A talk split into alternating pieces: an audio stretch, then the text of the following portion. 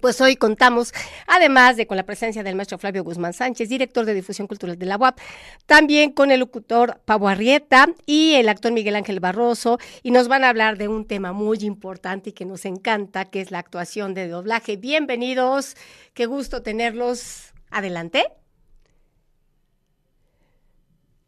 Hola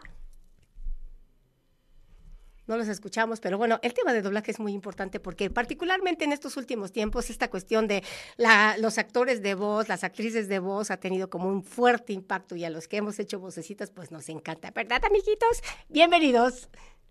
¿Los tenemos o no? Ok, bueno, ya saben que esto es un programa en vivo y entonces pues siempre tenemos que resolver algunas cuestiones técnicas. Y bueno, les quiero compartir que precisamente en el repositorio institucional de la Benemérita Universidad Autónoma de Puebla está la tesis sobre doblaje de Mariana Ortiz, tesis que tuvimos el gusto de dirigir. Y precisamente en esa tesis es muy importante porque nos habla no solamente de toda la historiografía del doblaje que se ha hecho en nuestro país, sino también de todos los procesos que implica el llevar a cabo esta interesante actividad. Hay inclusive ahí en esta investigación eh, partes donde nos habla de las la, la, cuestión de cómo se tiene que colocar la voz, el tipo de respiración, los resonadores, eh, las caracterizaciones que se tienen que llevar a cabo, eh, cómo ha ido evolucionando el doblaje, porque sabemos que durante muchos años precisamente el doblaje de, los, de las actrices y los actores mexicanos pues prácticamente eran quienes al, castellano, al español en habla hispana, eran los que doblaban gran parte de las producciones que se hacían. Eh, particularmente de la producción cinematográfica hollywoodense. Bueno, ¿los tenemos? Adelante, pues estábamos precisamente introduciendo el tema del doblaje que nos recontrafascina. Ponemos un detalle técnico, pero bueno, nos vamos rapidísimo porque si no ya ves que luego nos sacan a la sí, nos persiguen. Oye, no, pues estamos, este, la, verdad es que con un tema que además a, mí me gusta, a ti te gusta también porque además eres actriz. Y bueno, tengo a dos extraordinarios personajes, un locutor de radio que, es, que ha sido voz institucional de muchos de, muchas marcas y de muchos programas, pero también está con nosotros Miguel Ángel Barros, que además tú lo conoces muy bien y todo esto. Entonces, pues ya tú lo dijiste, eh, de hecho en México hay una, hay una, pues un talento muy fuerte en cuestión de, de actores de doblaje. Tú conoces perfectamente bien voces como la de Víctor Alcocer, como la de Jorge Arbizu, como la, la misma María Antonieta de las Nieves, que hacía este, diferentes eh, voces hacía Solín en, Calimán, a Luis Manuel Pelayo. Y bueno, hay toda una generación nueva de, actores de doblaje que además Paco y, Miguel conocen muy bien. Y bueno, que nos comenten un poquito acerca de cómo es la disciplina, mi querido Paco, de, de, poder realizar voces, de poder realizar, o sea, ¿qué, qué, preparación se necesita para poder este, hacer eso? Bueno, primero que nada, muy buenas tardes, Elvira, para ti, para toda la audiencia de la cultura desde la UAP, les enviamos un cordial saludo y gracias por la invitación. Y así es, esto, esto está muy, eh, muy de la mano con la preparación de un locutor profesional. Sin embargo, la locución no lo es todo en esta faceta de lo que en algún momento fue catalogado como un oficio, el oficio del doblaje o los que catalogaron en algún momento como dobladores, ¿no? Esto ya gracias a, la gran demanda y a la gran apertura que han tenido instituciones afiliadas a, la locución, también a la actuación, a la dramatización, este, a la cinematografía, pues se ha ido ampliando esta, esta demanda, repito, para generar profesionales del doblaje. Actualmente se les cataloga actores de doblaje y obviamente ellos trabajan también con base, eh, insisto, muy, muy estrecha en condiciones de un locutor profesional tanto la respiración con el ritmo, como la comprensión de la lectura, eh, como la gesticulación, la articulación, pero principalmente aquí, aquí van, van envueltos y relacionados todos sus sentidos. Los cinco sentidos van relacionados. El oído al momento de estar escuchando el, el, sound motion o la dramatización musical que les está indicando en qué momento dar un énfasis más profundo a, a, este, a su interpretación. Pero lo mágico de todo esto, independientemente de la respiración, gesticulación, articulación, mencionaba eh, la comprensión de lectura, la práctica, eh, pues la, gran maravilla y el gran resultado de poderle dar identidad, una identidad a un personaje que tiene identidad propia, pero una identidad eh, singular, particular. Yo creo que ese es el gran resultado.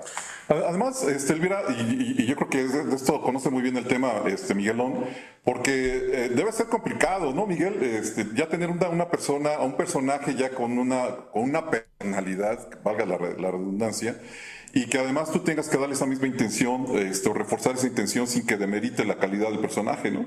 Claro, claro. Tomando en cuenta además que con todos los sistemas que ahora tenemos de comunicación, es más fácil que la gente sepa cómo es el personaje en Japón, en Estados Unidos, y ah, cuando lo tienes que doblar al español, debe conservar las mismas características, y ya lo dijo Paquito, eh, el asunto ahora es que ya son actores del doblaje, ahora se trabaja también sobre la situación, las emociones, los cambios de situación, y bueno, profundizar en las emociones para lograr el personaje con las características que ya tiene requiere muchísimas cosas, pero esencialmente creo ahora es el trabajo de la voz, el trabajo de las emociones y el trabajo del ritmo en la intención, que es, eso es a veces bien complicado. Hay personajes que están súper identificados y pasarlos a, español, que es en nuestro caso, requiere de mucho, mucho estudio de, los personajes, mucho conocimiento técnico, vocal, de respiración, por supuesto,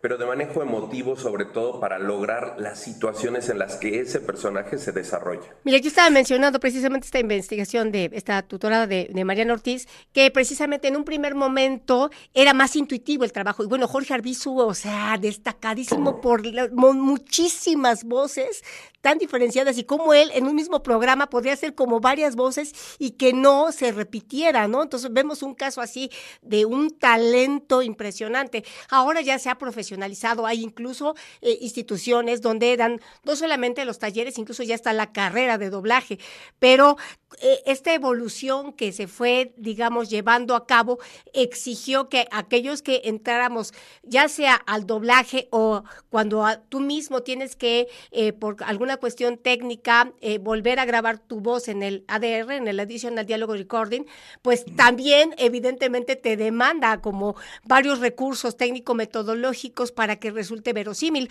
porque circunstancialmente luego podemos creer que es más importante lo que se mira que lo que se escucha, pero hay estudios que han demostrado que es casi un 70% lo que escuchamos con respecto a lo que miramos en producciones audiovisuales, ¿de acuerdo?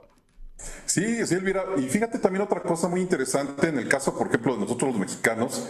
Y, hace rato lo, platicábamos entre los tres, la ventaja que tenemos de tener un español que se llama español o que, o que ustedes los expertos le llaman un español neutro, porque si bien a lo mejor tenemos un poquito de, de, acento, de, acento, de jaleitos en las frases y todo eso, vaya, es, es, un, es un español que se logra entender prácticamente en todo el continente. Entonces es una de las cosas que, tenemos ahí, ¿no, mi querido Paco? Es correcto. Fíjate que también este, este aspecto al que catalogamos, como bien lo menciona Flavio, dentro de la locución profesional, como el acento neutral o central, que es el que no tiene, no tiene un cántico de este no, no tiene un cántico así, digo, sin agraviar etnográficamente también otros puntos del planeta, pero eh, el doblaje mexicano está catalogado como, como el ejercicio más afable precisamente para la personificación de muchas, muchas figuras a nivel internacional. Y ahorita que platicabas este, de este ADR, este, Elvira, es muy importante comentarlos los nuevos avances independientes que también tecnológicamente tiene el doblaje en, en México, ¿no? ya también a nivel internacional internacional. Y es un trabajo conjunto, no solamente son los que ejercen este, la locución, no solamente porque puede ser un locutor profesional, pero no todos los locutores tienen la capacidad para poderle dar identidad o probablemente también ritmo a un ejercicio de doblaje. Esto es como ir al gimnasio. Quien no lo ejercita, pues obviamente no lo desarrolla. Pero la gran ventaja que tiene México para poder ser una de las sedes a nivel internacional en el doblaje latinoamericano es que no tenemos un, em, pues una acentuación específica. Simplemente somos un tono central o neutral. Sí, fíjate, este, no sé si, ahorita, por ejemplo, Miguel o Paco nos pudieran este, hacer una, demostración. Ellos han participado en, varias cosas, en varios proyectos, y la verdad es que yo, yo admiro mucho el talento que tienen ellos. Una anécdota rapidísima en 10 segundos. alguna vez tuve la oportunidad, Paco me invitó al cumpleaños de su hijo, se juntaron varios, varios actores de doblaje, en ese, día había locutores, y eran 20 minutos que, estaban este, haciendo cualquier cantidad de voces. Pero bueno, mi querido Miguelón, ¿alguna cosa? Sí, de hecho, justo iba a mencionar este caso porque Si bien es cierto que en nuestro español es neutro, también es cierto que muchas de las palabras que usamos tenemos que ajustarlas al tiempo ritmo del personaje, ¿no? y eso complica. Justo este personaje de, de, esta voz, cuando, cuando lo hice para un comercial, yo decía, híjole, pero es que no dice eso, pero esto es lo que lo identifica y entonces cómo traducirlo también, ¿no? Es el genio de, de una lámpara y jugaba más o menos así. Mil años durmiendo no es nada agradable, pero miren que tenemos aquí un pequeño peludo. Podemos decirle al Audino, tal vez Firulai, Fidu, Fidu, la patita. Y ahorita que, bueno, platicaba precisamente Flavio acerca de esta, de esta experiencia inolvidable, que son, son amigos entrañables que ahorita también ejercen su, su carrera profesional como, como actores de doblaje. Está Juan Frese, está Christopher Smith, el hijo de la gran leyenda de, de este, muchos lo recordarán como la voz que hacía Acme dentro de los, Marca Melodies era don Ken Smith, que en algún momento también lo catalogamos, bueno, se puede decir porque era la máxima dimensión del radio en Estero Rey, ¿no? El Estero Rey. Y él fue el primero, el precursor que le dio este, comida para correcaminos marca Acme, ¿no? O probablemente te puedes topar con la voz de Acme, o te puedes topar con el tío Scar. ¿Quién no ha visto el Rey León? El que decía, bueno, y a partir de este momento los leones se unen a la manada de las llenas. Y Silva, yo, yo maté a tu padre. es parte también del ejercicio que podemos compartir con todos ustedes. Buenísimo. Estaba pensando que ahorita que está muy en boga lo de los podcasts y que pues evidentemente las redes sociales han permitido pues no solamente que se diversifique, se socialice, sino que haya como mucho más pues un área de oportunidad para muchísima gente, que porque hay gente que postea de todo, de cosas, de muchas cosas que valen la pena y cosas bastante como insípidas. Sin embargo, también hay como hay un campo, ¿sabes? Porque sí es importante esta cuestión de la de la locución, de la producción del discurso, de la enunciación, de las intenciones. Entonces, no sé qué consejitos nos pudieran dar dentro, dentro de su expertise para precisamente todos aquellos ¿no? que están eh, generando podcast, ya sea em, solamente a nivel de audio o a nivel audiovisual, ¿no? En Facebook Live, en YouTube, en las diversas redes sociales, Spotify, qué sé yo. Ajá, adelante.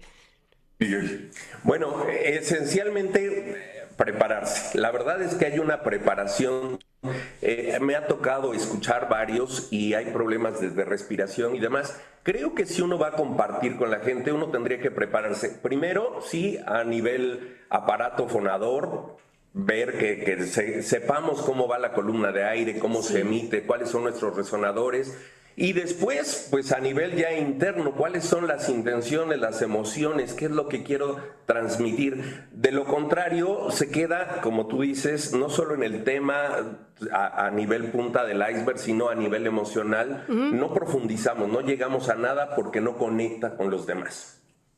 Coincide conmigo también con, con Miguel Elvira. Esto, como se los mencionaba al principio de esta charla, es, es un ejercicio, es como ir al gimnasio. Estamos hablando de, de un órgano sumamente delicado, pero que no, no se acompaña ni se representa solo. También integralmente e interiormente a nivel biológico se acompaña, se respalda y se fortalece por medio de la respiración diafragmática, por medio del ritmo, por medio de los pulmones, que son nuestros compresores. Increíblemente para muchos es los riñones también. Poner en práctica todo este tipo de ejercicios y recordar principalmente la preparación. No dejarse, a ver, eh, no soy enemigo de las nuevas tendencias, eh, ni estoy, eh, ¿cómo te diré? Ni, ni quiero flagelar lo que en un mercado tan amplio como la comunicación y a través, a, través también de, la, de, las redes sociales está apareciendo esta nueva tendencia, ¿no? De todas las personas que aparecen en podcast, este, o tienen algún canal, o tienen, etcétera, en canales de audio, etcétera. Sin embargo, yo creo que existe una preparación, saber de lo que quieres hablar y saber cómo hablarlo. O sea, el objetivo principal de la comunicación es Informar, orientar y entretener. Esto no se deja de lado también con, el ejercicio de la locución. Entonces, prepárate, prepárate. O sea, investiga, indaga y zapatero a tu zapato porque enfrente de ti, para poder comunicar, tú tienes una herramienta hermosa que está, está enfrente de ti, Elvira, y es el micrófono. El micrófono y, el respeto que demanda, la ética. está, precioso. Pero independientemente de la, de la dimensión que pueda tener, se convierte también, tú lo sabes, en un arma en un arma de doble filo. Si lo sabes utilizar, te abre veredas interminables. O lo contrario. directamente al éxito. Y si no, te puede matar para siempre. Pues Paco, Flavio, Miguel, qué gusto tenerlos y pues lo que sigue es armar el taller de doblaje, ¿verdad? Esperemos encontrar con su presencia. Muchísimas gracias. Por supuesto, en el momento que quieras, nosotros doblamos voz. Bueno, pues esperamos su presencia pronto. Sí, adelante. Y ya para que cuenten con, ese, taller de doblaje que armaremos desde la Dirección de, Difusión Cultural de la UAP. Pues ya está anunciado, ¿no? Hay que armarlo.